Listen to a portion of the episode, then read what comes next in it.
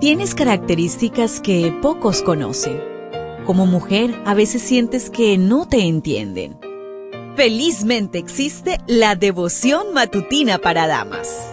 Porque no hay nada oculto para aquel que te creó. Bienvenida.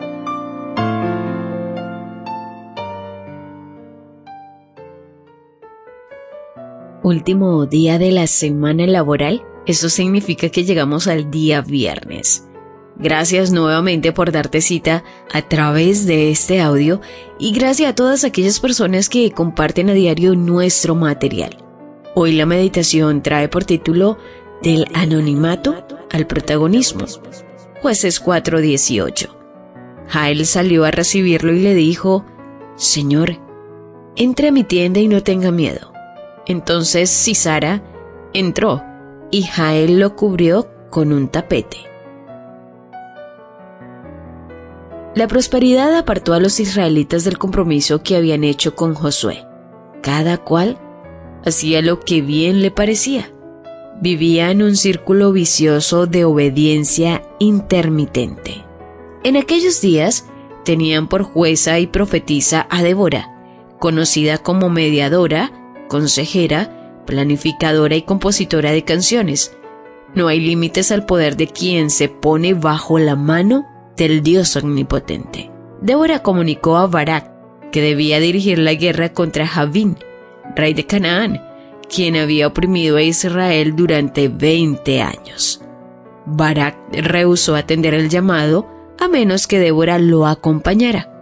Ella aceptó y profetizó que la victoria final sería gracias a otra mujer, Jael. Dios dio la victoria a Barak y a Débora en su lucha contra Javín y Císara, el capitán del ejército enemigo. Císara huyó a donde creyó que aún tenía aliados, los Eneos.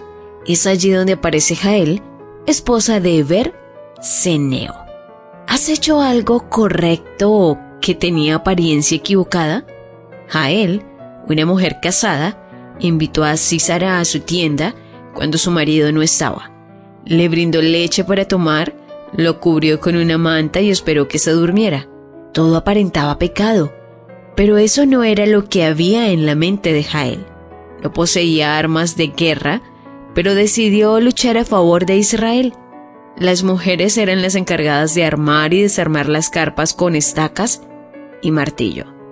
Ella tenía esos recursos y la habilidad para usarlos, y venciendo su miedo, clavó una estaca en las sienes de Císara. Podría haber puesto excusas. No era su batalla. Císara era un aliado de su nación y amigo de su esposo. Pero ella decidió hacer lo correcto en el momento preciso. Nadie esperaba que un grande y temido guerrero como Císara cayera a manos de una mujer, en este caso, Jael. Su fortaleza y coraje la llevaron del anonimato a ser reconocida como heroína de Israel. Esto lo puedes confirmar en jueces 5:24. Dios tiene personas que no practican nuestra fe, pero en un momento de necesidad pasarán a las filas del Señor. Ya seas talentosa como Débora o sin aparente preparación como Jael, Dios puede usarte. Cualquiera sea tu estado civil, Él tiene un plan para ti y te proveerá de sabiduría y fortaleza para ganar la batalla, resistir las tentaciones del enemigo de Dios y hacer lo que es correcto en el momento preciso. ¿Lo ves? ¿Te das cuenta? Tu creador tiene el manual perfecto de tu estructura femenina.